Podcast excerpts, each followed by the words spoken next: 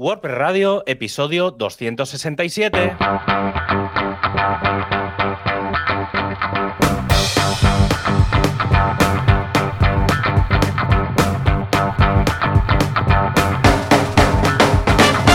Hola a todo el mundo y bienvenidos a un programa más de este podcast, WordPress Radio, un programa que sigue estando lleno de datos, datos que os pueden seguir siendo muy interesantes. Y los que estamos saturados de tantos datos, somos Joan Boluda desde boluda.com y yo mismo, Javier Casares desde javiercasares.com. ¿Qué tal, Joan? ¿Cómo va la cosa? Hola, ¿qué tal? Muy bien, muy contento. Ya esta recta final de la campaña navideña que bueno, a- protagoniza todo el mes. Esto y las formaciones, estos, eh, sabéis, estas formaciones que se eh, tienen que gastar por lo de la Fundai y tal y todo, pues eh, eh, protagoniza todo este, todo este mes de diciembre. Y la verdad es que ahora ya bastante bien, luego tendremos el subidón de, oh Dios mío, no me va la página web el día 23, 24, 25, cuando la gente está a última hora comprando tarjeta regalo y estas cosas, pero ya cuento con ello, ya tengo mis respuestas enlatadas, ya sé más o menos todos los clientes que tienen la posibilidad de, de escalar su servidor en caliente, con lo que en principio no habrá sustos.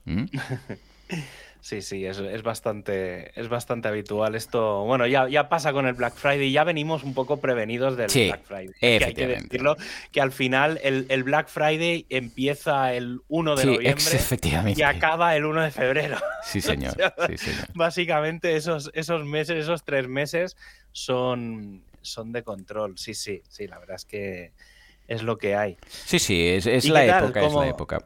Y nada, pues en cuanto a cursos, pues curso de CRO en boluda.com, que es Ah, el tema guay. de optimizar conversiones, porque muchas veces el problema no es la web ni el rendimiento, sino que no está preparado Sí. para optimizar la conversión, entendiendo conversión como lo que vosotros defináis, o sea, suscribirse, apuntarse al newsletter, comprar, contactar, pues cómo hacerlo. Y luego un curso esta semana de herramientas para podcasters, eh, para todos aquellos. Es muy chulo porque vemos todos los, todas las herramientas. Bueno, evidentemente, si hay alguien que quiere escuchar podcast, o sea, como oyente también aprenderá alguna, ¿no?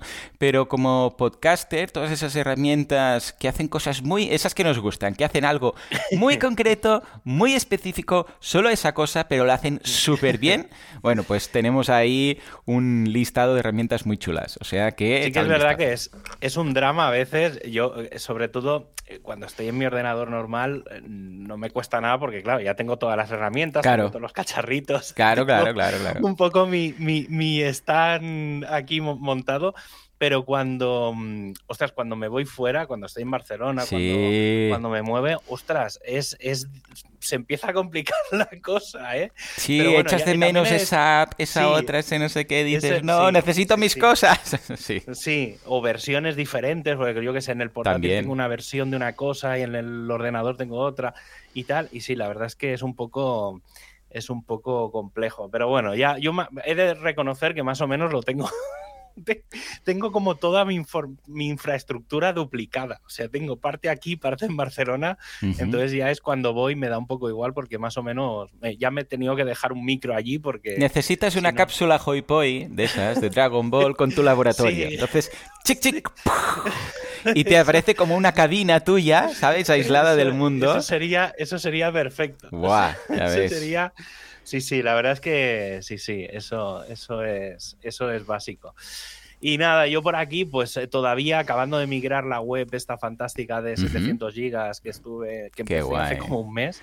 Qué pereza. Y mm, sí, a ver, es que ha sido complicado porque era, era, había, era como un poco difícil conectar las dos máquinas, la antigua con la nueva. Y claro, al final, ostras, empecé a migrarlo a través de un de un sistema tercero y tal, y Ujú. aquello no, o sea, se tiró cuatro días intentando copiar todo. Madre. Al final me falló tal. Además, el, el tema también es que luego, después de migrar, eh, esto da para un programa. Esto, mira, esto Mira, es ¿eh? una cosa que, que sí, además va- da un para- programa para ti. Ah, mira, pues venga. Sí, porque que es hablar de ad servers. Hombre. de, mm, sí, porque claro, ¿qué, qué es lo que pasa? Que este proyecto eh, tiene metida la publicidad del WordPress dentro del WordPress. ¿Vale? Entonces, claro, cuando generas muchas impresiones o tienes datos de muchos años, estamos hablando de millones Claro. de, de filas en la base de datos. Y entonces, claro, empezamos un poco a ver, yo esto también ya es por, esto ya es por viejo, que es lo que, te, lo que nos pasa a ti a mí ya de experiencia que es que te han pasado tantas cosas que dices, no, es que esto habría que hacerlo con esta herramienta. Eh, en este caso yo lo recomendé el Google Ad Manager eh, y claro, el, chico este no lo conocía y, era bastante interesante decir, no, no, es que claro, la Publi, o sea, WordPress está bien, ¿eh? permite gestionar prácticamente todo, pero gestionar publicidades de un WordPress. Ya. Se me hace cuesta arriba. Puedes, sí que es verdad que para una web, un blog, una cosa muy, muy pequeñita, tiene sentido, pero cuando tienes 20 zonas solo en la página principal, es como un poco saturante. Y, luego otra cosa que yo, le pasa Yo este el que utilizo, ya que comentas esto, para todo esto que es el de los más completos y que menos problemas me ha dado, es AdSanity. Te, te dejaré el... Mira, te, lo paso por aquí, que es plugin para WordPress. Y también te permite esto, las zonas, el no sé qué, la rotación, los límites, eh, si hay un anunciante que paga tanto, una rotación del 70-30 de dos anunciantes. Bueno, te permite muchas, muchas cosas. Os lo dejo también en las notas del programa. Sí, exacto, tal cual, tal cual. Pero hay algunos que es, bueno, aquí se muestra este anuncio y si no se muestra Google AdSense y punto, ¿sabes? Y hay algunos que te permiten hacer pues un poco todas las virguerías. Mm. Que... Pero sí, sí, eh, sigo pensando que, a ver, si ya tienes el WordPress montado y ya lo tienes todo y tal y cual, y dices, bueno, mm, vale, pero no vas a poder montar un AdSense, ¿sabes? O sea, tú solo. Claro, es que ese, ese es el tema, que, que, claro, al final se complica todo. Y luego, aparte, eh, este proyecto tiene como las imágenes subidas a S3, unas rutas raras porque eh, se cambiaron el WP Content por otra ruta. y entonces se, ha empezado a hacer un follón ahí. Y ahora hay que volverlo a poner un poco decente y, deshacer el desaguisado ese. Eh, es complicadito. Pero, pero, bueno, esto ya es, como mi. voy haciendo poco a poco. Sí, sí, decía, Te decía el otro día. Digo, es que, digo, este es un proyecto o sea, hay tantas cosas a hacer que cada dos o tres días hay que plantearse una cosa. Digo, y además, es de estas cosas que empiezas con una, estás saturado, vamos a empezar a optimizar la base de datos, tal. Claro, hasta dentro de un par de días no ves nada, porque no sabes si lo que has tocado funciona o no funciona. Claro, claro. Y tienes que estar ahí. Entonces, claro, es de estos proyectos de semanas, porque es cada día hay que hacer un poquito, no puedes hacerlo todo de golpe. Y, sabes que, ostras, a ver, está guay porque son un montón de cosas y vas arreglando poco a poco. Pero, ostras, ¿sabes? Los proyectos estos que se alargan no nunca acaban de, de gustar, ¿sabes? Pues siempre es como que se quedan ahí como atascados y no. Mm. Y nada, yo por otro lado, preparando las WordCamps y eventos y cosas, porque mm, vuelven un poco las WordCamps a, a España. El año que viene prácticamente tenemos una o dos al mes, hmm. ¿vale? Entonces, eh, voy a comentarlas un poco por encima, más que nada porque voy, eh, porque voy a estar por allí por si a alguien le interesa. Ah, sí, sí, Pero el, el 20-21 de enero será la WordCamp Zaragoza. Vale. Eh, creo que es la cuarta, porque como ha habido un par de años que no se ha hecho, pero bueno, creo que es la cuarta edición. Esto seguramente lo estaré diciendo mal, pero mi memoria da para lo que da. Em, así que nada, es en el mismo sitio, más o menos las mismas fechas, o sea, es de la gente que ya tiene su modelo y para adelante, y perfecto, ¿eh? o sea, me parece súper guay, por eso voy, porque ya hay muy hay buen rollo y ya sabes a quién te vas a encontrar.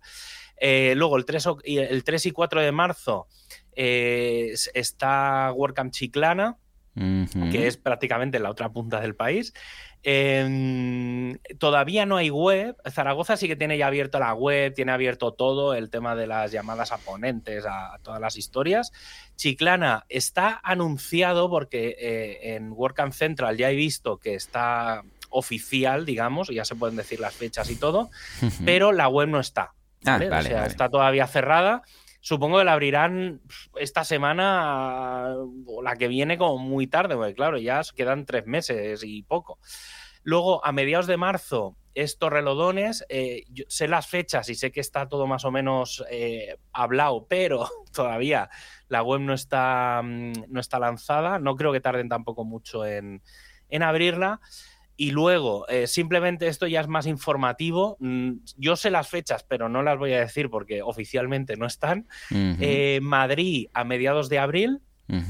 Eh, creo que no va a ser en el mismo sitio de las últimas veces, porque estuve hablando con, con organización y demás Hmm. cuando estuve en- hace un par de semanas por allí y, y están acabando de buscar el sitio y tal, entonces puede ser que cambie la fecha o cambie el sitio, pero entonces por eso no está todavía Claro. anunciado.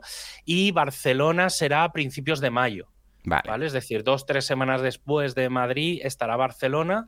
Eh, en principio será.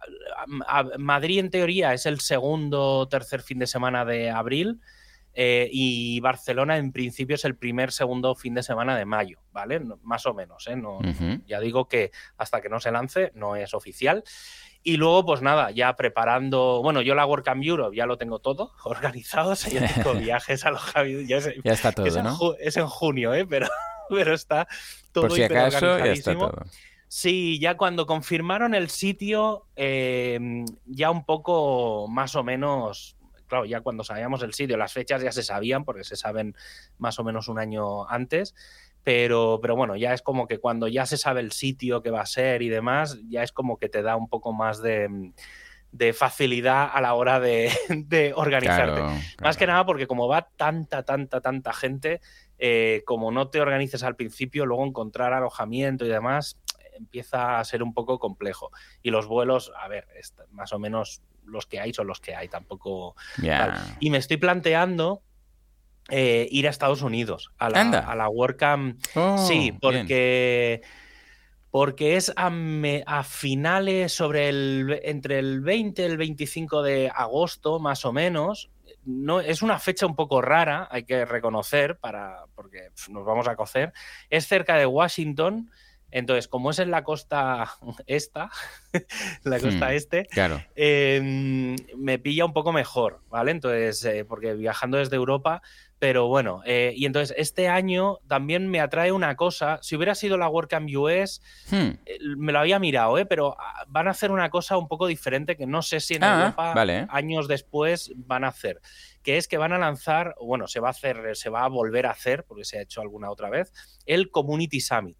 Entonces, no recuerdo las fechas exactas, pero sé que es el martes y el miércoles será el Community Summit, que es- un evento organizado para la comunidad. Vale. Y cuando hablo de comunidad, no son eventos de comunidad ni nada, sino que es, eh, son un, es un evento, es como una WordCamp, pero eh, con desconferencias Ah, en vale. las que vale, la propia gente de la comunidad, los team reps, los team leads, los que están ahí metidos en todo el ajo, Ujú. eh, van un poco para hablar, sobre todo para mejorar la comunicación entre los equipos y todo Ah, eso, muy bien, ¿vale? Al muy final bien. es, vamos a vernos las caras los que estamos tirando del carro, ¿vale? O sea, eso es un poco el, en el, el trasfondo de todo, ¿vale? Pero bueno, que, que obviamente está abierto a que venga cualquiera. Y entonces ya digo, lo hacen el martes y el miércoles, y luego jueves, viernes y sábado es la WordCamp US. Vale. Y y es en el mismo sitio, ¿vale? Entonces, claro, para ir tres días voy, voy cinco. ¿sabes? Claro, sí, y, sí. Y entonces ya me, ir- me iré seguramente, estoy mirando porque mm, los eventos, y esto es algo que ya hablaremos otro día, el, el tema de la diferencia de eventos en Europa y en Estados Unidos. Eh, Ujú. También es un tema cultural, ¿eh? no, no Sí, lo achaco a sí, nada, sí, sí. pero aquí es como que lo hacemos todo en, la, en el centro de las ciudades, eh, se llega andando.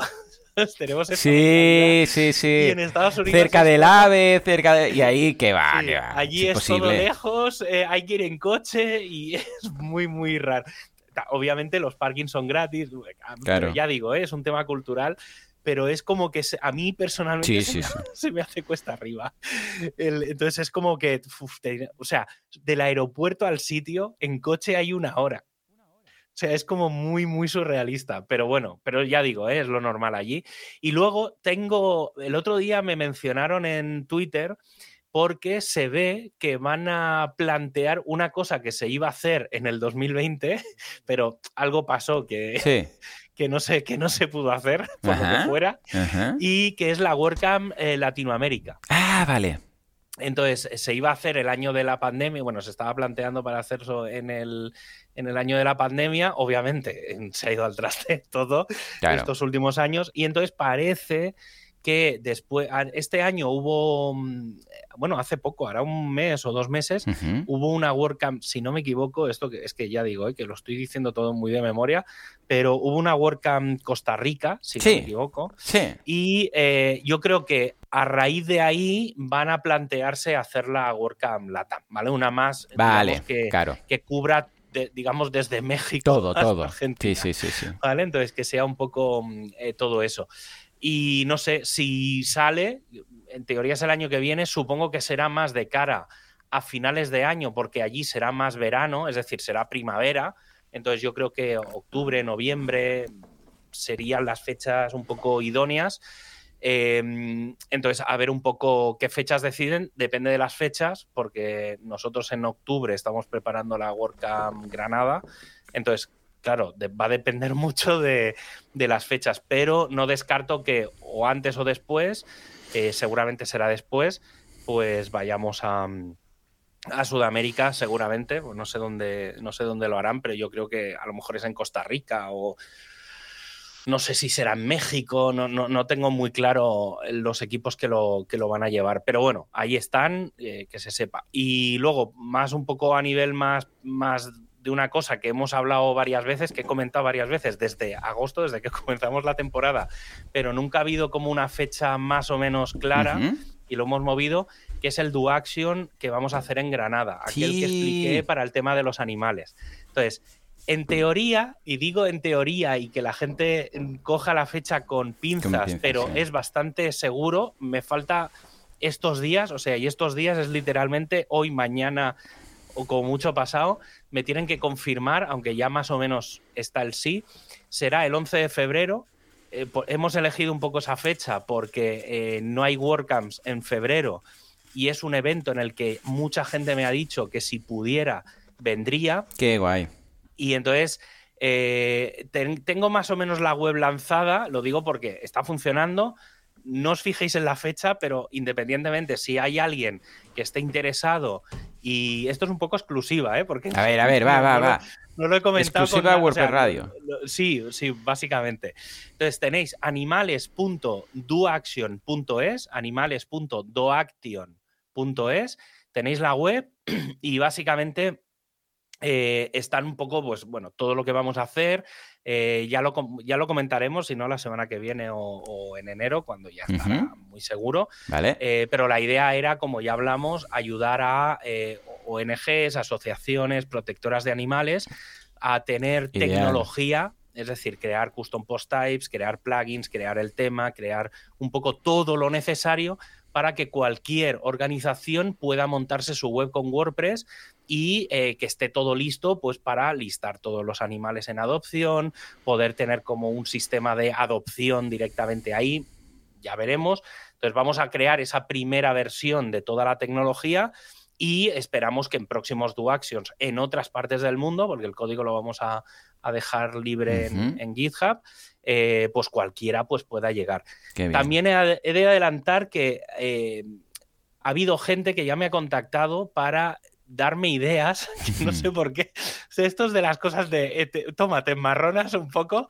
Y ya está. Em, entonces me han dado ideas y lo dejo ahí caer porque em, si alguien quiere el año que viene crear su propio Do Action, eh, si no que me lo diga o que obviamente que contacte con la gente de la comunidad, pero si quieren que me lo digan porque mm, quiero implicarme un poco en, estos eventos y me molaría a mí personalmente, esto es una cosa mía personal, pero que hubiera unos cuatro Do Actions grandes al, año en España.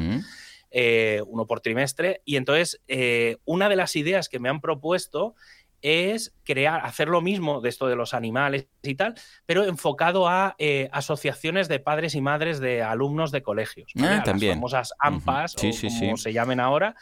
¿Vale? Entonces, claro, porque es verdad que, claro, todos los colegios tienen un AMPA, pero no hay como Ahora creo que son AFAS, ¿eh? Asociación de Familia. De eh, familia. sí, por lo de AMPAS, APMAS, no sé sí, lo de las madres y padres y tal, ya entiendo.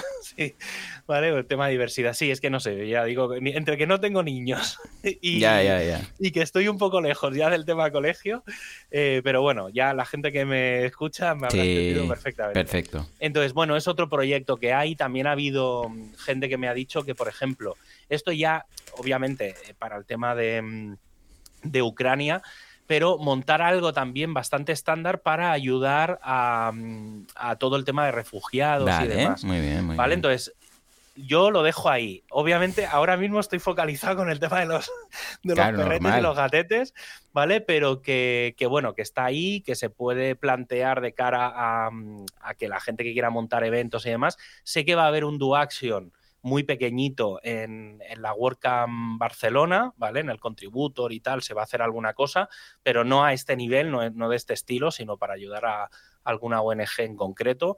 Pero bueno, esto es como un poco más, más genérico, ahí lo dejo. Y luego, ya como último tema, esto es una cosa que no voy a decir nada, lo voy a dejar caer ahí. Uh -huh. Estoy con una cosa que se llama Project Bedrock. Uh -huh. eh, pero ya está, es una cosa para, para global. Eh, para WordPress Global. Eh, es un proyecto muy chulo. Eh, Bedrock es en inglés es la como la los, fundación, la, ¿no? Sí, la cimentación. No la, sí, los, los cimientos, mm. ¿vale? Es un poco el proyecto cimientos. Es que costaba un poco de la traducción sí, cuesta, pero sí, bueno, sí. Bedrock es, digamos, la capa de piedra sobre la que se sustentan uh -huh. los edificios y todo lo que hay, digamos, por debajo de, de, las calles y demás. Entonces, bueno, va un poco para. Ese, digamos, es el nombre en clave que, que le hemos puesto al, al, proyecto. Y la verdad es que, a ver, si sale, es un proyecto muy complejo.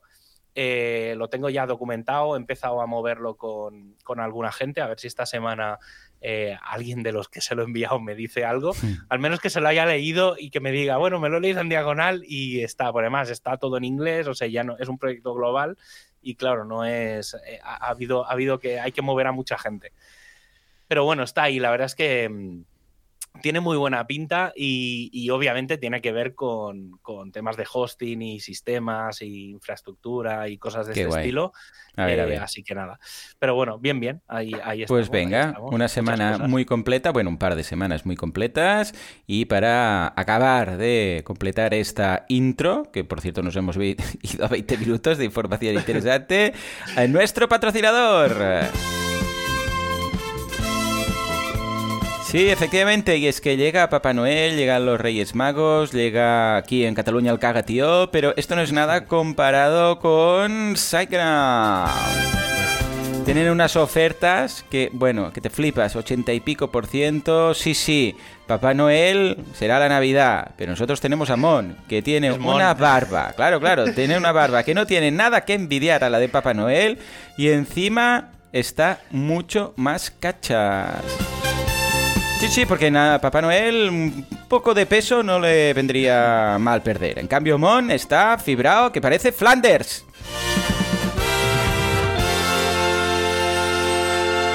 Bueno, va, ¿qué vamos a destacar de nuestro hosting favorito?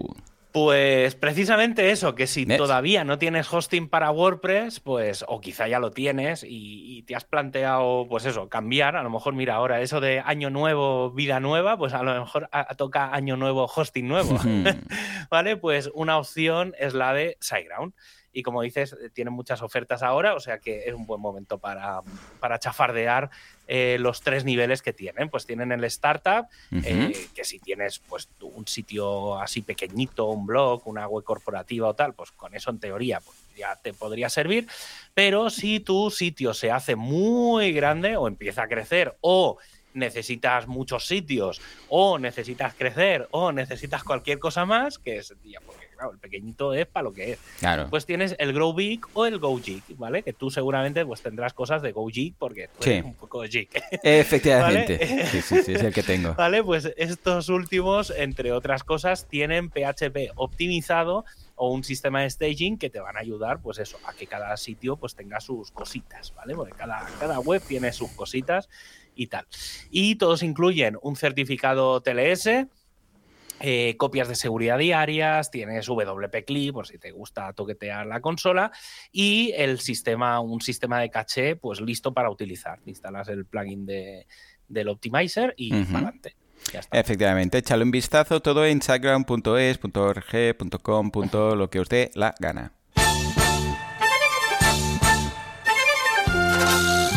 Actualidad, prestualidad, ¿qué pasa con Gutenberg? ¿Qué pasa con el full site editing? Y si nos da tiempo, incluso haremos tema de la semana.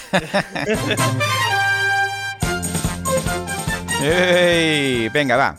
Javi, empezamos precisamente con Gutenberg, ¿verdad? Con Gutenberg, sí. Em, la versión 14.7 del plugin, recuerdo, plugin experimental con posibles novedades que seguramente veremos en WordPress 6.2. Por cierto, hago el inciso que ya hice hace dos semanas. Eh, todavía es sin noticias de GURB. vale. No, no sabemos nada de WordPress 6.2. Eh, hubo gente que en su día me dijo, no, no, en diciembre se sabrá todo. Eh. Vale, eh, lo que se dijo en su momento, que era que seguramente hasta principios, mediados de enero no se mm, informaría sobre realmente qué es lo que se va a preparar para WordPress 6.2, pues va por ahí. así que poca información por ahí, pero eh, también con respecto al tema del PHP, lo, estamos igual. O sea, no, ha salido ya PHP 8.2 y seguimos igual. O sea, sin noticias tampoco de, de si sí, si no o lo que sea. Pero bueno, volvemos a lo de antes. Eh, Gutenberg 14.7. Novedades. Em, los hay, hay bloques de estos que se pueden agrupar o que se pueden. No, sé cómo apilar, que a lo mejor es la palabra correcta, como el bloque de grupo o el bloque de navegación, eh, que históricamente ya hemos comentado alguna vez que tiene lo de poderlo poner en horizontal, en vertical, por ejemplo, una lista y demás, se está preparando o se ha preparado en esta versión eh, cambios en los controles de eso, de la apilación de los bloques, ¿vale? Pues eso, el tema de cómo ponerlos. Es un poco algo que ya medio comenté hace unas semanas, porque ya lo intuía viendo unos diseños y unas historias, que es em, el tema de dar herramientas a los bloques. ¿Vale? O sea, al final ahora ya no estamos creando bloques nuevos, estamos mm, haciendo detallitos, ¿vale? Entonces, yo creo que el concepto de variación de los temas se va a llevar a las variaciones de los bloques, ¿vale? Un poco a ese camino. Eh, y bueno, ya está ahí. Cuestión de probarlo, son pequeños cambios, no, no afecta porque en realidad lo que están haciendo es cambiar cosas de sitio. Luego, eh, otra cosa que también he comentado en, en, algún caso anterior, los bloques reutilizables y las partes de plantilla ya tienen un color distinto en, el listado de vista, ¿vale? que es las tres rayitas esas donde sale todo el listado, ¿vale? Pues veremos que eh, hay cosas como en azul, en lila, no sé, bueno, han cogido un par de colores, entonces de esa forma cuando ves la lista ves muy, muy, muy claramente em, qué, es, o sea, qué cosas son globales y qué cosas son particulares de ese contenido, ¿vale? Entonces está bien porque para no meter la pata y cambiar algo que, puede afectar al resto. Y quizá lo más destacado de esta versión es em, cómo añadir contenido media, ¿vale? Entonces, hasta ahora voy a ir al, al ejemplo muy básico, ¿eh? que es una imagen. Entonces, eh, tú, por ejemplo, puedes subir una. O sea, hay muchas formas de añadir una imagen a un contenido, que es lo más fácil es arrastrarlo y que se ponga ahí la imagen y ya está, ¿vale? Pero luego tienes pues el barra imagen, entonces se te abre, puedes seleccionar el, subir una imagen o ir al, a la, biblioteca. Claro, entonces, ¿qué pasa? Que mm, aquí esto ya es metodología de cada uno, pero mucha gente lo que hace es sube todas las imágenes al media y luego, porque a veces tienes que subir muchas, y luego las vas seleccionando según las vas necesitando. Claro. Me parece correcto el método. Entonces, eh, lo mismo, o sea, van a. Mm, el, el, planteamiento de esta versión de Gutenberg lo que hace es que el media se trate como un bloque. ¿Vale? Mm. No, no, que, no que un bloque permita media. No, no, no. es, Muy, es muy diferente. ¿eh? Entonces, eh, cuando os vais al botón, al cuadradito del más de arriba a la izquierda, donde se pueden añadir los bloques, ahora mismo tenemos bloques, bloques reutilizables, patrones, no sé qué, pues va a aparecer una columna que se va a llamar media. No va a caber. ¿Vale? sí, sí, he estado viendo. Sí, sí que cabe. Bueno, bueno, cada vez lo veo más, más justico. Sí, pues ya empiezan a haber muchas pestañas. Además, dijeron, no, vamos a quitar pestañas. Madre mía. y han, añadido otra. Están cambiando las, las pestañas por iconos. Ah, vale. Entonces, por ejemplo, el de bloques reutilizables ya no pone bloques reutilizables, sino que están usando el rombo ese con el rombo al lado, que es el, icono. Entonces, supongo que a medio largo plazo, el de media, supongo que cambiarán y pondrán la foto o lo que, el icono de media que hay ahora. Supongo que irán por ahí, ¿eh? porque sí que es verdad que si no, no va a caber. Entonces, la, la idea es que cuando tú seleccionas, te vas ahí, en vez de añadir un bloque, te vas a la pestaña de media y te saldrán los medias añadidos en las eh, últimamente, ¿vale? Los, los últimos que hay. Entonces directamente pulsas y se te añadirá. Lo interesante de esto es que, claro, yo he puesto el ejemplo fácil, que es una imagen, pero si tienes un PDF o tienes cualquier otro elemento o un vídeo, automáticamente te creará un bloque de vídeo o un bloque de audio o un bloque de PDF. ¿Vale? Entonces es, es bastante interesante. Luego, tema eh, performance. Una de las cosas que se está trabajando es eh, añadir de forma nativa algo que JavaScript permite desde hace mucho tiempo. Cuando digo mucho tiempo, son muchos años, pero que WordPress todavía no acababa de tener controlado. Y es eh, que un JavaScript tenga el defer o el async. Anda. ¿Vale? El defer o el async son dos eh, parámetros, digamos, que se le puede pasar a un, a un, a un include de un JavaScript, eh, que te permite mm, retrasar la carga. ¿vale? O sea, el, el async es que se cargue de forma síncrona, el defer es que se cargue posteriormente, cuando, cuando toque. Em, pero antes de acabar la carga del sitio, bueno, no sé, hay pequeñas diferencias. Entonces, eh, ¿qué pasa? Que la función WP en Kiwi Script. So- tú le puedes pasar ahí el nombre del script, pues jQuery, eh, mi script.js. Pero claro, no le puedes decir que se cargue en modo defer o en modo async. Vale. Y entonces están mirando a ver cómo mejorarlo. Esto permitiría que un 40% de los sitios en WordPress, yo me atrevería a decir que más, de, más, o sea, prácticamente más de la mitad de los sitios de WordPress, se puedan aprovechar de esta funcionalidad nueva y eh, mejoren mucho el rendimiento. Claro. Mm, esto sobre todo irá bien, eh, por ejemplo, el ejemplo más clásico es los, los captchas de Mm. anti-spam, de los formularios y demás.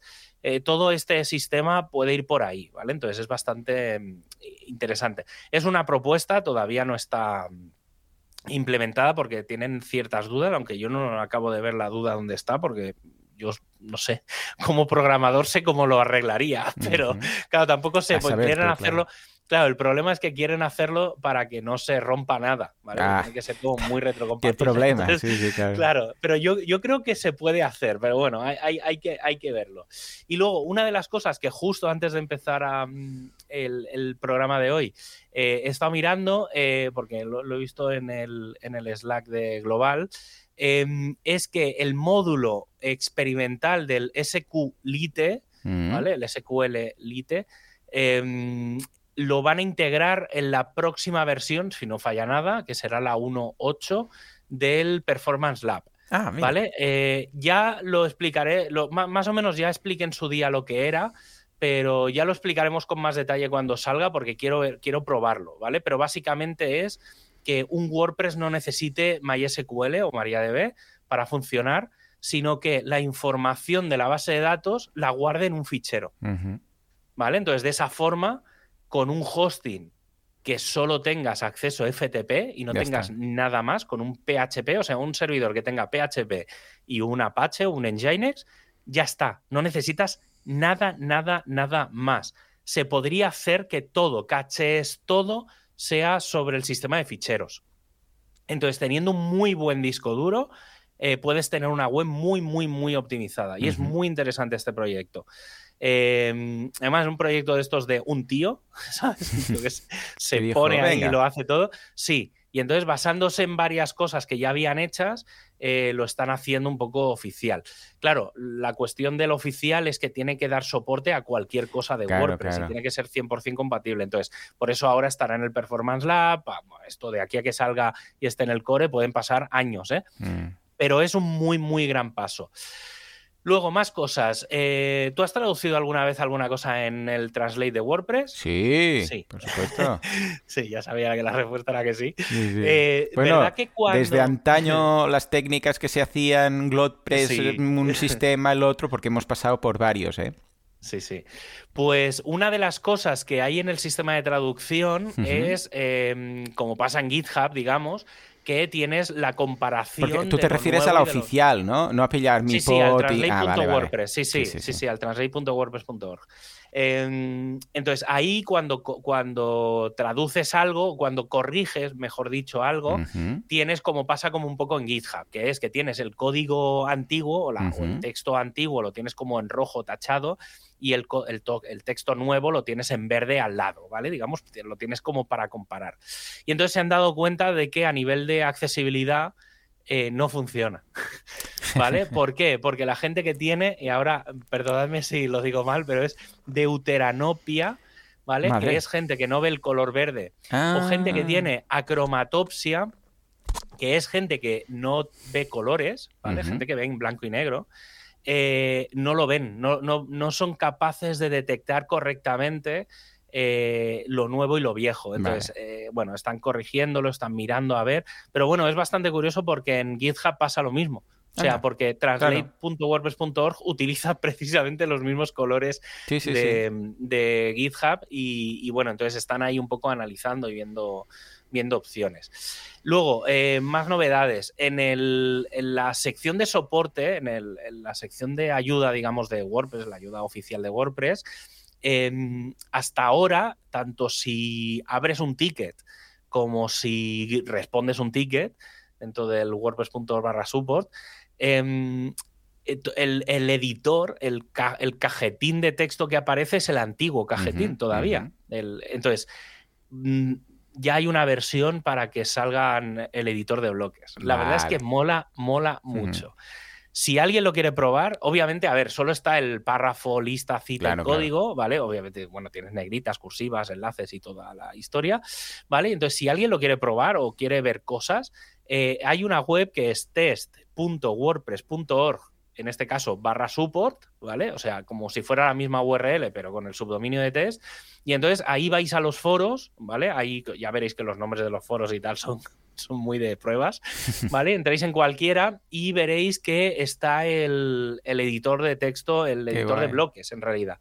Y sí, la, verdad es que mola mucho porque puedes poner un, o sea, están los embeds, está, o sea, si pegas una URL de YouTube sale el vídeo, no como antes que era un drama, meter un vídeo, meter una imagen, meter cualquier cosa. Y la verdad es que está, está bastante guay. Eh, una de las cosas que han dicho es que seguramente saldrá para todos, de golpe. Vale, vale. Que no se pueden hacer pruebas. Básicamente. Bueno, de acuerdo. Vale, entonces han creado esto en la web de pruebas. No, a ver, yo he visto y funciona bien, ¿eh? es, como una versión reducida del editor que todo el mundo conoce, pero la verdad es que está guay. O sea, es muy sencillo y, y, precisamente por eso mola, porque es muy simple. O sea, y es muy fácil de usar y creo que mm, puede ayudar a mucha gente a darse cuenta de lo potente que es el editor. Luego, em, bueno, ya esto ya más o menos lo he comentado, el tema del WordPress Community Summit, que será eh, unos días antes de, la WordCamp US, el 22 y 23 de, agosto, por si alguien quiere ir, que me lo diga, pues yo seguramente voy, o sea que si alguien quiere hacer piña, eh, yo estaré por allí, intentaré. Em, y pasa, y entonces, bueno, pasa una cosa, eh, el, el año que viene WordPress cumple 20 años. Guau, ya ves. Concretamente, sí, sí, parece mentira, pero. Hace nada decíamos 18 años, ya es adulto, no sé qué, y mira. Sí, sí, es que yo recuerdo la del. Eh, cuando cumplió 15, yo recuerdo haber montado un, evento en Barcelona. sí, sí. Pues eh, ya se está. Bueno, esto es una esto es exclusiva, ¿vale? Porque sé que no. Está como ahí un poco montado, pero no, no se ha anunciado todavía. Seguramente se anunciará en el State of the World del jueves, que es que se ha lanzado WP2.0, o sea, WP20, WordPress 20, .wordpress.net, ¿vale? Ah, cuidado con el dominio, wp20.wordpress.net, donde, como en el wp15.wordpress.net, lo digo por si alguien quiere revisar lo del año, lo de cuando se cumplieron 15 años, pues básicamente se va a montar un poco lo mismo. Es la idea, ¿eh? eh ya se ha lanzado esta web, la idea es que esa web, ya veréis que no tiene nada por ahora, pone que eso, que el año que viene es el 20 aniversario de WordPress, concretamente, por si alguien se lo quiere poner en la agenda, el sábado 27 de mayo de 2023. Al ser sábado puede ser muy interesante porque eh, se pueden organizar muchas, muchos eventos, muchas cosas a lo largo de todo el día. ¿Van, a mandarnos también pegatinas y merchandising? Mira, el otro día... El otro día pedí para el. Porque este. Bueno, ya lo, ya lo, ya lo comento que este jueves es el State of the World eh, a partir de las 18 horas eh, UTC, horario universal, en España es a las 19, o sea, UTC más uno. Eh, será en youtube.com barra WordPress. Nosotros en, en, Granada hemos quedado en un bar, o sea, vamos a hacer una meetup en modo cervecitas, tapitas y demás. Y vamos a estar viendo a Matt. O sea, básicamente nos han medio reservado un, un, bar porque no lo abren hasta las 9 o las 10 de la noche o las 8. Y entonces entre las 7 y las 8 pues estaremos allí viendo, viendo a Matt. Y el otro día, pues nos mandaron, nos mandaron swag, y entonces tengo pegatinas, Ah, un montón de pegatinas y chapas y tal, que me las Pues llevaré, seguro, pero bueno, seguro. las, las, las dejaremos, las iremos repartiendo en los próximos meetups y eventos y demás. y Pero luego el una 20 noticia que- aniversario. no, estos Ah, son vale. normales, o sea, no, vale. no, sí, son las pegatinas clásicas y las chapitas clásicas. Pero bueno, supongo que sí, que para el año que viene harán, harán una edición especial, como Sí. hicieron para la del 15. Y luego una noticia así un poco especial, que es que eh, un plugin que se llama, mucha gente, lo- si lo digo por el nombre, no lo vais a conocer, que es MailChimp for WordPress, pero si os digo MC4WP, ese sí que seguramente que es el nombre por el que aparece en, WordPress.org, eh, se ha vendido eh, por 1,6 millones de euros. Es muy interesante, eh, bueno, antes lo estábamos viendo, estábamos hablando, que factura 36.000 euros al, al mes. No sé si he desconectado un cable. No, está todo bien. es que me, da un tiro, me pega un tirón aquí un cable y no sé si... De si momento te escuchamos. Sí, sí. Em, Tanto dinero pues pone nervioso. Sí, tanta modernidad. Eh, pues eso, estaba generando un, tío que hace unos años dijo que, bueno, que hizo el plugin y que tampoco era una cosa que, supiera él mucho controlar y tal. Y pues, pues, bueno, eso genera 36.000 euros al, mes y ha vendido el, plugin por 1,6 millones. Es bastante interesante, de- dejaremos la, la noticia mm, en las notas. Y eso me lleva a una pseudo noticia que es eh, el tema de los patrocinadores globales de WordPress. Eh, no, no iba a comentarlo porque tampoco es una noticia mm, per se muy interesante, pero a raíz de esto me ha llevado a, acordarme de ello. Que es, em, como sabéis, WordPress tiene cada, cada año, bueno, con la pandemia un poco se ha trastocado, pero bueno, ahora vuelven un poco al modelo tradicional, que es que hay los patrocinadores globales. Tú, en, por ejemplo, en una WordCamp tienes los patrocinadores que se busca la WordCamp, pues que suelen ser locales o españoles o por ahí, y, em, y luego están los globales, pues que son, pues los típicos eran eh, Jetpack, BookCommerce, eh, alguna empresa de hosting y tal. Entonces, este- a partir del año que viene cambian un poco las reglas precisamente por algo que pasa con, esta noticia, que es que grandes empresas del mundo WordPress están agrupando un montón de proyectitos WordPress, ¿vale? Entonces, ¿qué pasa? Que eh, para que no pase lo que, por ejemplo, estaba pasando con Automatic. Eh, hasta ahora normalmente había como cuatro patrocinadores oro y Automatic, por ejemplo, se solía quedar con dos. Y entonces patrocinaba Jetpack y WooCommerce, o Jetpack y. WordPress.com, no sé. ¿Qué pasa? Que claro, mm, como ahora la- las grandes empresas están comprando un montón de, de proyectos, ¿qué puede pasar? Que una gran empresa se quede con todos los patrocinadores Claro. eh, y solo patrocine sus productos. Y entonces eh, ha habido un pequeño cambio que es que eh, un holding, digamos, solo va a poder tener como un patrocinio, ¿vale? Esto obviamente, Vale, si a alguien le interesa, valen ciento y pico mil euros al año. O sea que si, a alguien le interesa que se lo mire.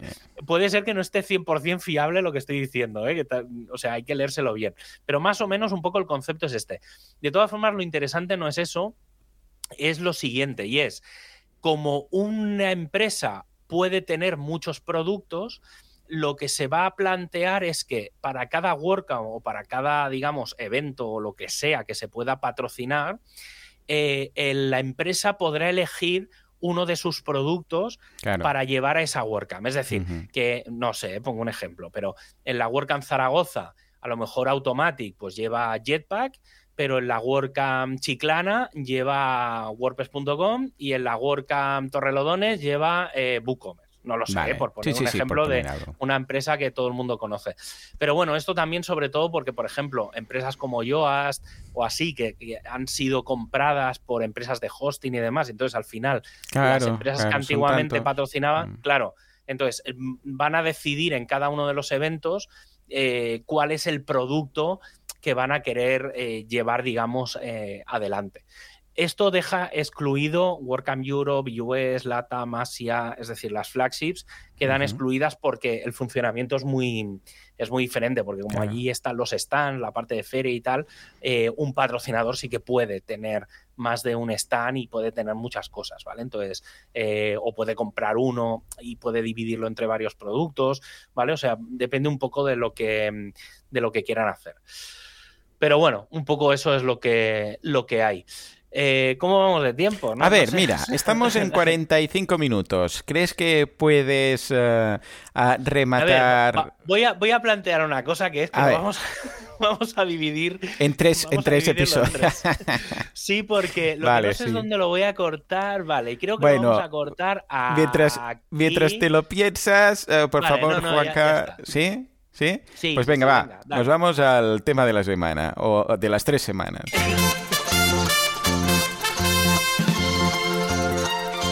El tema de la semana es marketing online. Bueno, a ver, Javi, ah, empezó todo con, como un listado de datos interesantes de temas de marketing eh, y como no nos dio tiempo, lo pasamos a dos. Y ahora ya estás hablando de tres. A mí me encanta, ¿eh? O sea que adelante, adelante. Son, muchos datos. A ver, eh, pues eso, hoy retomamos un programa que si buscáis se, llamará Datos de Marketing 1 barra 2. En teoría va a ser, vamos a cambiar el título a 1 barra 3. Sí, sí. ¿vale? El de esta semana seguramente será el 2 barra 3. ¿vale? En el, en el programa anterior eh, estuve hablando de content marketing de contenidos, de SEO, de email marketing y de social media. Y hoy voy a, a abrir tres melones más, ¿vale? Y voy a dejarme uno, dos, tres más para el siguiente programa. ¿Vale? Entonces, eh, venga, vamos a directamente con los datos. Eh, en este caso de marketing de vídeo, ¿vale? Esto es bastante interesante porque siempre todo el mundo publica muchos vídeos y se hacen muchos vídeos últimamente. Y eh, cosas que sabemos. Pues mira, el espectador promedio pasa unos 100 minutos al día viendo vídeos digitales. Estamos hablando de una hora más de una hora y media, ¿eh? O sea, casi una hora y tres cuartos. Eh, y esto es el, espectador medio, ¿vale? Yo reconozco que no veo tantos vídeos, o al menos no tanto minutaje de vídeo. al menos ahora, ¿vale? Pues cuando te pones con TikTok te puedes tirar dos, tres o cuatro horas pasando vídeos, ¿vale? Pero bueno, es bastante interesante eh, porque es una cifra bastante elevada. Yo creo que a nivel de podcast puede ir por ahí o incluso los podcasts pueden tener un poco, un poco más. Eh, luego, el 86% de las empresas utilizan el vídeo como herramienta de marketing. Es bastante obvio eh, y, se espera, bueno, es el canal de B2B que más ha crecido y que parece ser que más va a crecer en 2023. ¿Vale? O sea, tanto en 22 como el 23 eh, se, va, se ha invertido mucho. Yo a nivel personal he de decir que un proyecto en el que estoy metido, en una empresa en la que soy socio, eh, una de las cosas que me dijeron el otro día es, estamos mirando a hacer un vídeo, o sea que he de, he de, reconocer que aunque a mí personalmente no es un formato que me apasione especialmente, porque estás pendiente del vídeo o estás haciendo otras cosas, Em, por eso los me gustan más. Eh, no, mm, bueno, sé que ahí, ahí hay un cierto interés, ¿vale? Luego, em, un tercio de los responsables de marketing más o menos crean eh, un, un vídeo mensual y otro tercio crean vídeos cada semana, ¿vale? Es decir, se genera mucho contenido de vídeo, ¿vale? Yo estoy más por el de, bueno, no sé si uno al mes me parece poco y uno a la semana me parece mucho. Pero bueno, eso que cada uno, cada uno decida.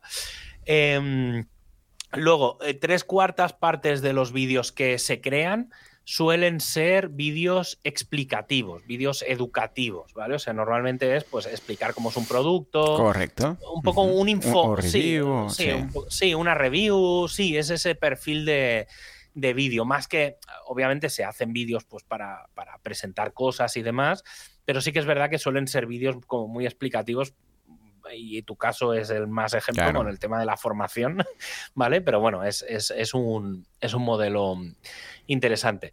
Eh, luego, los vídeos principales están en redes sociales, son vídeos de presentación, eh, testimonios, obviamente anuncios y vídeos de venta y demostración, ¿vale? Un poco lo que estábamos, lo que estábamos comentando. Eh, el 96%, el 96 de las personas que han, que han visto un vídeo explicativo lo hacen para obtener, para obtener información sobre un producto o un servicio. ¿Vale? A ver, sentido común, tampoco. No, creo que no estamos descubriendo nada nuevo, pero bueno, es bastante interesante que eh, prácticamente sabes que cuando publicas un vídeo sobre un producto, eh, la gente lo va a ver. O sea, pero tiene, tiene mucho sentido. Yo, los vídeos que he hecho siempre han sido eh, en ese camino y, al final cuando alguien me ha pedido, oye, ¿esto cómo funciona? Oye, mírate este vídeo porque ahí está. Y, es mejor porque tienes las pantallas, enseñas todo y ya está. Em, los vídeos de menos de un minuto de duración reciben la tasa de participación promedio más alta, con, con un 50%. ¿Vale? Es decir, vídeos cortitos, microcápsulas, ¿vale? Básicamente ese es el, resumen. Un poco vídeo video Twitter, ¿vale? Que es, eh, y yo ahí he de reconocer que son los vídeos que, más veo, o sea, en Twitter es donde más, más veo y cuando un vídeo dura más de dos minutos, se me hace Buah, sí. ¿Vale? Entonces, creo que son datos bastante normales. Em, el 87% de los responsables de marketing dice que el vídeo les ha ayudado a aumentar el tráfico. El 82% dice que ayuda a mantener el tiempo de permanencia en la página. Y el 94% dice que el vídeo les ha ayudado a aumentar la comprensión de esa audiencia, de, de la audiencia, sobre un producto. ¿Vale? Sentido común, o sea, tampoco hay nada nuevo, pero bueno, sí que es verdad que, y esto también se ve en Amazon y en, en diferentes sitios, y esto yo, por ejemplo, sí, quizá a lo mejor Amazon es un sitio donde, donde a veces pasa. Yo soy muy de ver las fotos, ¿vale? Sobre todo como compro mucho elemento técnico o medidas, ¿sabes? La típica foto donde ves de un router ver los puertos, ¿sabes? quieres saber. O compras un cacharro que tiene conectores y quieres ver todos los conectores. En un portátil, por ejemplo, pues ver el arriba, el abajo, en un lado, el otro, tal. Y entonces suelen haber vídeos, aunque sea simplemente un vídeo de 360 eh, o con cuatro datos, ¿sabes? Las típicas cositas. Y esos pequeños vídeos de eso, de un minuto, ayudan mucho a... Muchísimo, sí. A eso. Eh, ¿Qué más? A nivel de tráfico, el 86% dice que el vídeo les ha ayudado a generar clientes potenciales, en todo sentido del mundo. El 80% que ha ayudado a aumentar las ventas y el 50% más o menos, el 49%, dice que un vídeo les ha ayudado a reducir las llamadas de soporte. Hombre, un clásico, sí, sí. vale, a ver, en general yo creo que son datos bastante, mm, eh, eso, de sentido común, no hay, no hay ninguna cosa, pero bueno, es que tampoco el vídeo da para lo que da, o sea, los vídeos se hacen para lo que se hacen y son los datos que son. Cambiando de tema, eh, generación de leads, que esto ahí tú también sabes bastante. Em, el 50% de los especialistas en marketing consideran que la generación de clientes potenciales es una prioridad en sus campañas de marketing. Sí. Poco me parece. Sí. O sea, que tú hagas una campaña de marketing y solo la mitad vea que eso es para generar clientes potenciales, mm, es que me parece. Entonces, ¿para qué se piensan que es igual? Es que, claro, es que, bueno, a ver. Branding, a veces también. claro, eso es lo que eso es lo que iba, pero, pero, pero aún así, o sea, el 50% de branding me parece muchísimo. Entonces lo veo como muy poco. Yo creo que el 80% tendría que ser que ser el objetivo es generar clientes potenciales. Claro, aquí también yo creo que puede haber una. Claro, no sé cómo estará medido esto. Cambia mucho el tamaño de la empresa. ¿eh? Grandes empresas, yo que sé, Coca-Cola no va a hacer una campaña de, clientes potenciales, va a hacer branding, ¿no? Claro, eh, dependerá un poco del perfil de los eh, que forman parte de la encuesta. Y, luego yo creo que también entra la parte de campañas em, eh, para mantener a los, a los usuarios que ya tienes. Entonces, si lo entramos por ahí, me parece bien. ¿Vale? Que pueda ser un 50, 30, 20 o algo así, eso me cuadra más. Pero, pero bueno, aún así me parece, me parece poco. Em, el 61% de, de, los marketers eh, considera que generar tráfico y clientes potenciales es su mayor desafío. Yo creo que es el mayor desafío para todo el mundo, siempre traer gente nueva. Eh, pero bueno, esto es lo que también hemos hablado muchas veces, que es más barato mantener a la gente que ya tienes que conseguir gente nueva. Eh, sino que volviendo a la Coca-Cola, que se lo digan a Coca-Cola. Eso, eso. Em, el 3% del público objetivo está comprando activamente. El 56% no está listo y el 40% está preparado para comenzar. ¿Vale? Es decir, de la gente que está en Internet, el 3% es, es, son posibles clientes, que parece, parece poco, pero en realidad es mucha gente. Y básicamente la mitad no suele estar listo. O sea, solo un 40% de la gente que está por Internet está, bueno, de ese 3%, está dispuesto a, comenzar una compra o un proceso de compra. Es muy poca gente, pero claro, por volumen es mucho. Eh, el marketing de contenidos es, es, tres veces más efectivo eh, para generar clientes que el marketing tradicional esto ya también un poco se sabe, y cuesta un 62% menos, ¿vale? Eh, bueno, yo, yo, creo que aquí también va una cosa que es el medir, ya ¿vale? El marketing online se puede prácticamente medir todo, y en el tradicional es más difícil. No digo que no se pueda medir, pero los anuncios de la tele Ahora porque con las plataformas digitales y demás es más fácil medir, porque las plataformas saben exactamente qué estás viendo y qué no. Pero si tú estás viendo la tele tradicional, mm, ahí los medidores esos de... Esos, el EGM y tal. como el EGM de la radio, sí, eso es... O sea, es muy poco efectivo. Pero bueno, también hay que decir que como todo el mundo mide con la misma herramienta, pues el, nivel de error es el mismo para todos. Es el mismo para todos, sí. ¿Vale? Entonces ya está. Pero bueno, está, está bien, está bien. Pero sí, eh, sí que es verdad que es mucho más barato. O sea, prácticamente es dos tercios más barato el, online que el de la tele o el de la radio y demás. Mm. Em, las, las, empresas de B2B eh, que bloquean, o sea, que publican contenidos con frecuencia en su blog, generan dos tercios, o sea, un 67% más de leads eh, que las empresas que no lo hacen. ¿Vale? Entonces, es bastante interesante. Eh, la típica pregunta de, tenemos un blog, ¿para qué lo vamos a usar? Pues una de, las, una de las cosas para las que hay que usarla es para generar leads. Em, luego, el 74% de las empresas utilizan formularios web para generar leads. Bueno, y el 50% afirma que los formularios son eh, su herramienta de mayor generación de conversión. Claro. A ver, sí, sentido común. Tampoco es nada del otro mundo, pero bueno, sí, básicamente, o sea, de aquí la conclusión es hay que tener un formulario en la web, uno o varios. Y que, y que manden los, eh, a ser posible, los envíos y que no vayan a spam. Eh, sí, sí, obviamente hay que configurarlo muy bien. Es, realmente es un reto ¿eh? montar los formularios de, de, la web. Personalmente también pedir la mínima cantidad de datos posible. Sí, la mínima es el correo, ¿vale? A partir de ahí ya está. Pues una vez te llega el correo puedes contestar. Eh, si no tienes el correo no puedes contestar.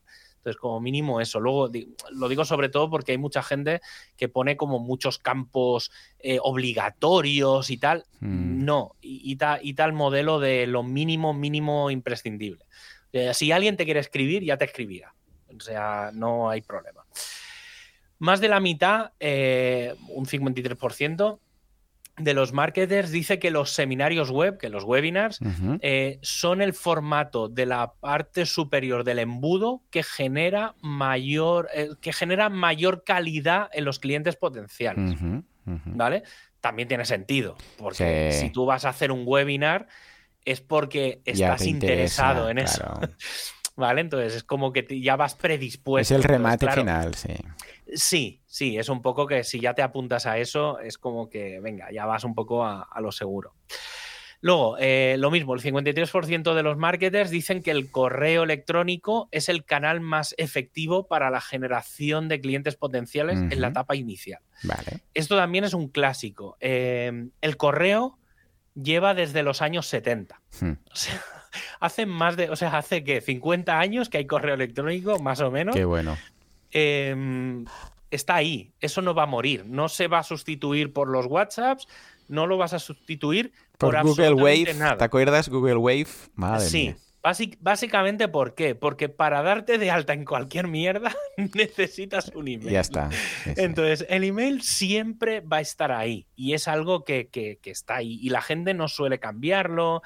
Eh, al principio sí, cuando eres joven a lo mejor lo cambias más. Mm. Pero una vez ya tienes, yo mi cuenta de correo la tengo desde el 97, 98, la que estoy usando ahora, o sea, tiene uh -huh. más años que Matusalén. Pero bueno, sí, unos 25. Eh, uf, qué mayor que soy. Madre mía, yo estaba pensando lo mismo. Digo, ya, madre mía, claro. porque fue cuando la universidad que dije que cuando compré boluda.com, el, el, dominio, y dije, pues mira, joan.boluda.com, ¿no? Y desde entonces, y, y, pues eso, 97 empecé la uni, imagínate. Pues sí.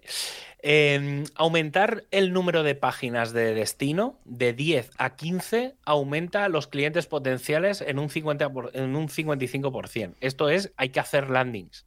¿Vale? Uh -huh, o sea, hay uh -huh. que probar landings diferentes, tener landings diferentes para diferentes productos. Obviamente no hacer landings porque sí. Ya, ya. ¿Vale? Que eso también, o sea, no significa que hacer más landings significa que, va que vas a convertir más.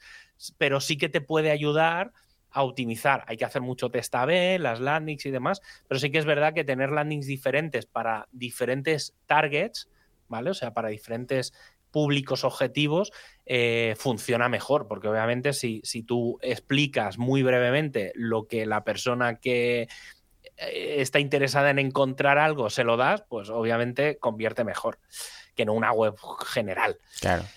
Eh, los sitios con más de 40 páginas de destino generan eh, un 120%, o sea, un, un 1200% más de clientes potenciales que si solo tienes una landing. Uh -huh, También uh -huh. tiene el eje Sí. O sea, sí que es verdad que es bastante exponencial, ¿vale? O sea, no es lineal, es decir, más páginas, no hay que tener cientos de páginas, poco con el.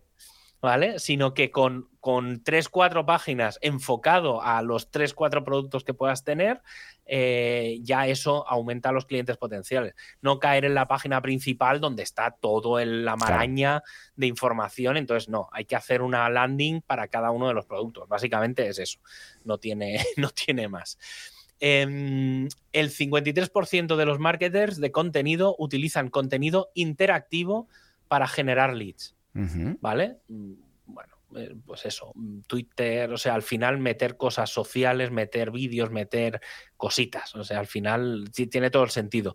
Sí que es verdad que la estrategia, esto ya lo comentamos en el, en el programa anterior, que la estrategia de contenidos tiene que ser como muy horizontal, es decir, eh, hay que ir cruzando cosas de Twitter, del Sí. blog, de Facebook, o sea, de las diferentes redes e intentar conectarlas entre sí, aún teniendo en cuenta que cada red tiene su forma de funcionar. Es decir, el perfil.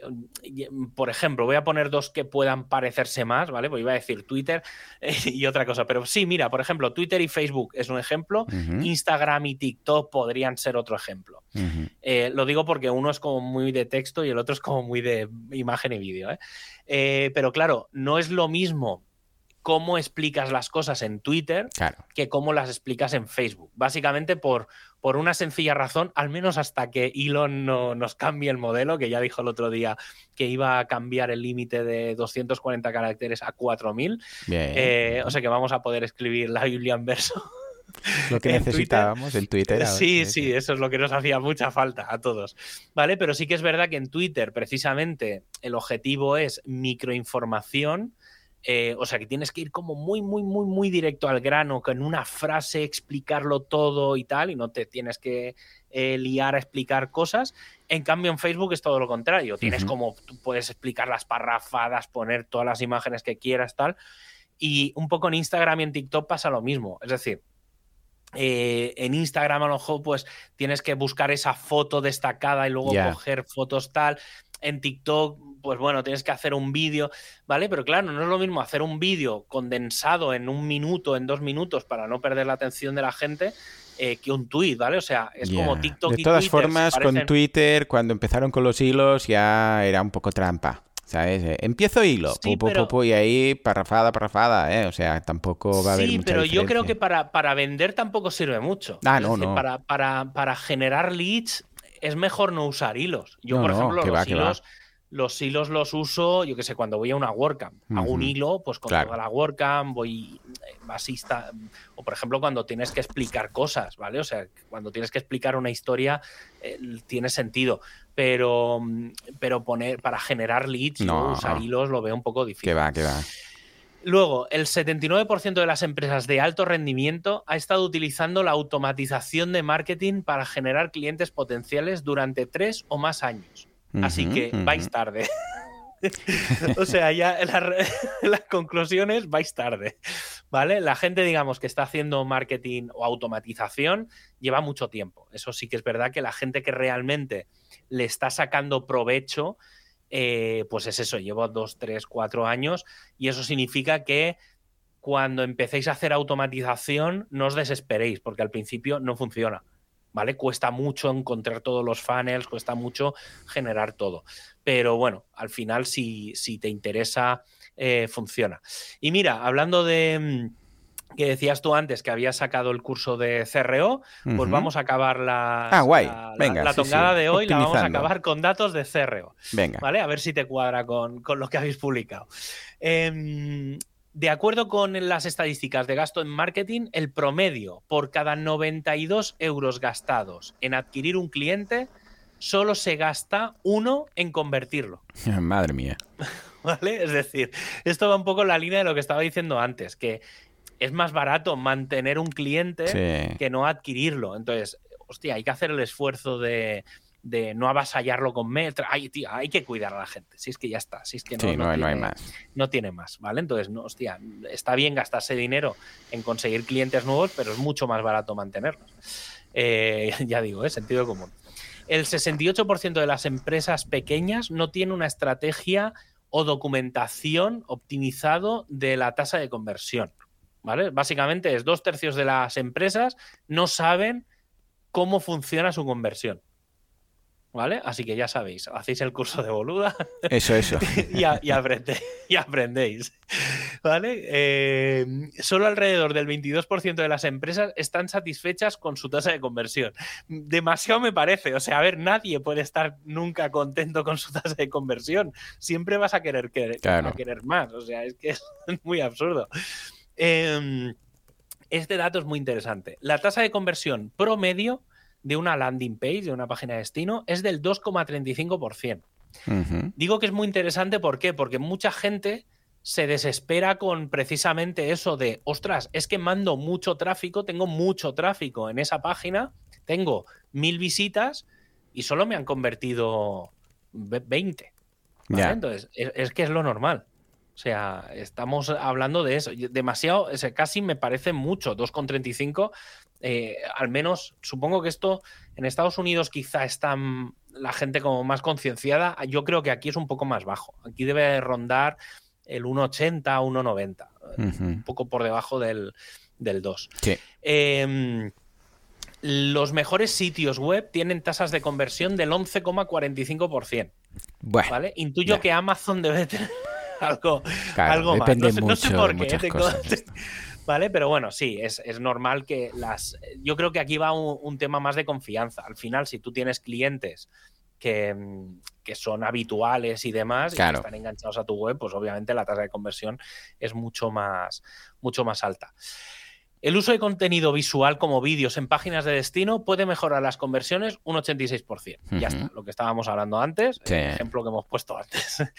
La tasa de conversión media para los formularios se sitúa en un 21,5%. ¿Vale? Obviamente esto varía Claro. dependiendo de lo que sea. No es lo mismo, eh, yo qué sé, una empresa de, que vende tornillos Claro, claro. que, que a lo mejor incluso el formulario es mucho más alto, ¿vale? Porque la gente que busca cosas como muy, muy, muy, muy específicas suele escribir más porque tiene unas necesidades muy Correcto, concretas que a veces es muy Para difícil asegurarse. Sí, porque a veces en las webs no, da- no puedes contemplar todo y lo más genérico suele tener menos. Pero bueno, va un poco en la línea de lo que comentábamos antes también de los vídeos de ayudas y demás. Pues claro, eso también hace que se reduzca la, la conversión de un formulario. Entonces, tiene, cierta, tiene cierta lógica que pase eso. Eh, esto. em, Aquí alguien se ha fumado algo. eh, Sí, e- esto, esto siguiente es un poco raro, pero a ver, si- eh, p- claro, si lo han puesto, Sí, es muy pero concreto de ¿eh? deberíamos a- preguntar bien este estudio cómo lo han calculado esto. Mm, A ver, puede tener cierto sentido, ¿eh? También, claro, habría que verlo, pero dice, le voy a leer literalmente. A ver, Los formularios de varios pasos en WordPress pueden conducir a un 300% más de conversión. buah, pasa palabra. Mm, eh, No lo sé. Es que, claro, depende. Porque si es un formulario de estos largos, largos, largos, podría llegar a tener sentido. Pero, claro, un formulario Claro. de estos de que pides el nombre, el, el correo y ¿Qué, el. qué vas a hacerlo en tres pasos? Es Ah, que, es claro, que- no.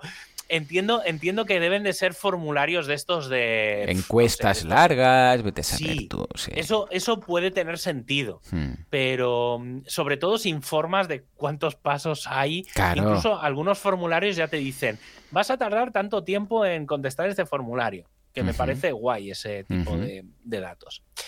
El 50% de los marketers que usan eh, imanes, no sé cómo, no sabía Bueno, sí, lead esto. magnets de estos. Ah, eso, los lead, Mm. sí, los lead, sí, es que no sé cómo se traduce eso, eh, pero sí, un lead, un lead magnet eh, de- a clientes potenciales para alentar las inscripciones eh, generan tasas de conversión más altas. Sí, Pero sí, vale. básicamente es eh, suscríbete aquí para informarte sobre este producto en concreto, ¿vale? Pues obviamente eso funciona. Eh, lo que mejor funciona son los ebooks, ¿vale? En cuanto a lead magnet, Sí. eh, que normalmente son eh, un 27,7%, Ujú. ¿vale? De- es lo que se Es lo usa. típico. Una guía Sí. va, suscríbete y recibe una Sí. guía con los 10 puntos clave de no sé qué. Bueno, pues es eso. Básicamente Un es eso. Eh, sí. La- los CTAs, las llamadas a acción, eh, convierten un 42% más eh, cuando están personalizadas. Mm, bien. ¿Vale? Entonces, eh, por ejemplo, si estás, no sé, mm, se me ocurre así muy rápido. Si sabes que un usuario está logueado, que un botón ponga eh, cómpralo aquí, Javier, en vez de compra aquí o comprar, pues claro, sabes que me estás diciendo a mí que Mm. lo compre. ¿Vale? Entonces, puede tener sentido. Eh, o- eso, eh, o- sí, tiene cierta lógica. O sea, bueno, al final es que, claro, todos los datos tienen que tener cierta Sí, lógica. sí, no, mal asunto. Eh, el 50% de las personas dicen que los estudios, los casos de estudio son un acelerador para, para los embudos de venta. Cierto, sí, sí. Mm, Sí, ser, tiene cierta ser. lógica. Obviamente un depende. caso sí, mm, y dices, ostras, qué claro. guay, yo también quiero, pues contacto, etcétera. Sí. Sí, esto en servicios quizá es donde mejor puede Mm. funcionar, más que en un producto. Con un producto es muy difícil hacer un, un caso de estudio, a menos que sea como una gran industria que lo pones y entonces es como el, el mega cambio eh, que te supone la vida. Luego, un poco de performance. Eh, esto- estos datos seguramente se pueden, estarán, se pueden actualizar, ¿eh? pero, pero bueno, porque cada año cambian. Pero un retraso de un segundo en la velocidad de carga del sitio pueden empeorar las conversiones un 7%. ¿vale? Bueno, esto ya lo sabemos que es un clásico de, de si la web va lento, Amazon. y- sí, sí. no vendes. ¿Vale? Em, pedir un número de teléfono tiene el peor impacto de todos en las tasas de conversión. ¿Vale? Entonces, esto va un poco en la línea de lo que decía antes de. eh, no pidas lo que no necesites. Claro. Efectivamente, sí. Em, la tasa de conversión móvil es más o menos del 1,53% en comparación con la de escritorio, que es el 4,14%. Claro, ahí deberíamos depende, deberíamos especificar qué tipo de conversión. No es lo mismo enviar un formulario que poner una tarjeta, una compra, Sí. no sé qué. Claro. Sí, bueno, yo ahí ya eso es bestial. Sí que es verdad que el móvil es como el driver, es como el, el que estás, y esto yo, yo lo veo un poco en mí, ¿eh? Incluso cuando estás buscando, yo qué sé, lo típico que estás en el sofá, tumbado, viendo una serie y se, Sí. te, se te pasa por la cabeza algo, te vas a, no sé, por seguir poniendo el mismo ejemplo de siempre, te vas a Amazon, eh, buscas el producto, lo dejas en el carrito. Sí, señor. Y ahí se queda. Sí. Hasta que vas al ordenador, te vas a la lista del carrito y dices, a ver, voy a volver a revisar miremos bien este producto, voy a comparar. Porque claro, el tema de buscar productos alternativos y demás en móvil es muy complicado porque luego el, moverte no, tienes. Claro, ir abriendo pestañitas. efectivamente. ¿Vale? Y obviamente las pruebas de test A-B o multivariantes son el método más utilizado de optimizar la tasa de conversión. Obviamente no tiene, no tiene más, más secreto que ese. Eh, es muy interesante hacer, eh, porque siempre se habla de las pruebas de test A-B. Os recomiendo muy, eh, muy enérgicamente hacer pruebas multivariantes, que es que en una página no solo se cambien dos cosas, por ejemplo, el color de un botón de rojo a verde, sino que aparte de cambiar el color del botón de rojo a verde, se cambia eh, la, imagen, la foto destacada. Y entonces eh, se van haciendo pruebas con todos esos cambios, ¿vale? Es decir, porque te hacen pruebas, pues eso, eh, en rojo con una imagen, verde con esa imagen, azul, o sea, vas cambiando y haces como un poco la multivariación. Y aparte de que cada vez que entras eh, bueno, cada usuario que entra ve cosas como muy diferentes, ¿vale? También te permite mucho analizar no solo un elemento, porque a veces cambiar un elemento no aporta en exceso, pero, pero cambiar varias cosas de una landing sí. Claro, Entonces, bueno, es bastante, bastante interesante. Y bueno, por hoy lo vamos a dejar. Voy, voy a adelantar los tres temas del, Venga, sí, sí, sí. del siguiente, que es publicidad, obviamente afiliación, que ahí hay cosas muy interesantes, y em, no sé cómo traducir esto, bueno, marketing technology, que es la tecnología eh, o, tecnologías que se pueden utilizar para el marketing, ¿vale? No solo cosas de server que hablaremos, pero cosas de realidad aumentada, realidad virtual, inteligencia artificial, gamificación y bueno, cositas de cositas de este de este estilo. Y eh, pues bueno, ya está. Si queréis muchos datos, aquí los tenéis. Si queréis más datos, aquí los tenéis. Pero además de escuchar el programa previo a este, ya digo, el, 1 de 3 y este que va a ser el 2 de 3, pues también tenéis eh, todos los podcasts anteriores, todos los episodios anteriores donde hemos hablado de mil cosas, ¿vale? Y los tenéis pues en Apple Podcasts, en Spotify, en Google Podcasts, en Pocket Cast o directamente pues en warperradio.es. Así que nada, un abrazo a todos y hasta el próximo programa. Adiós.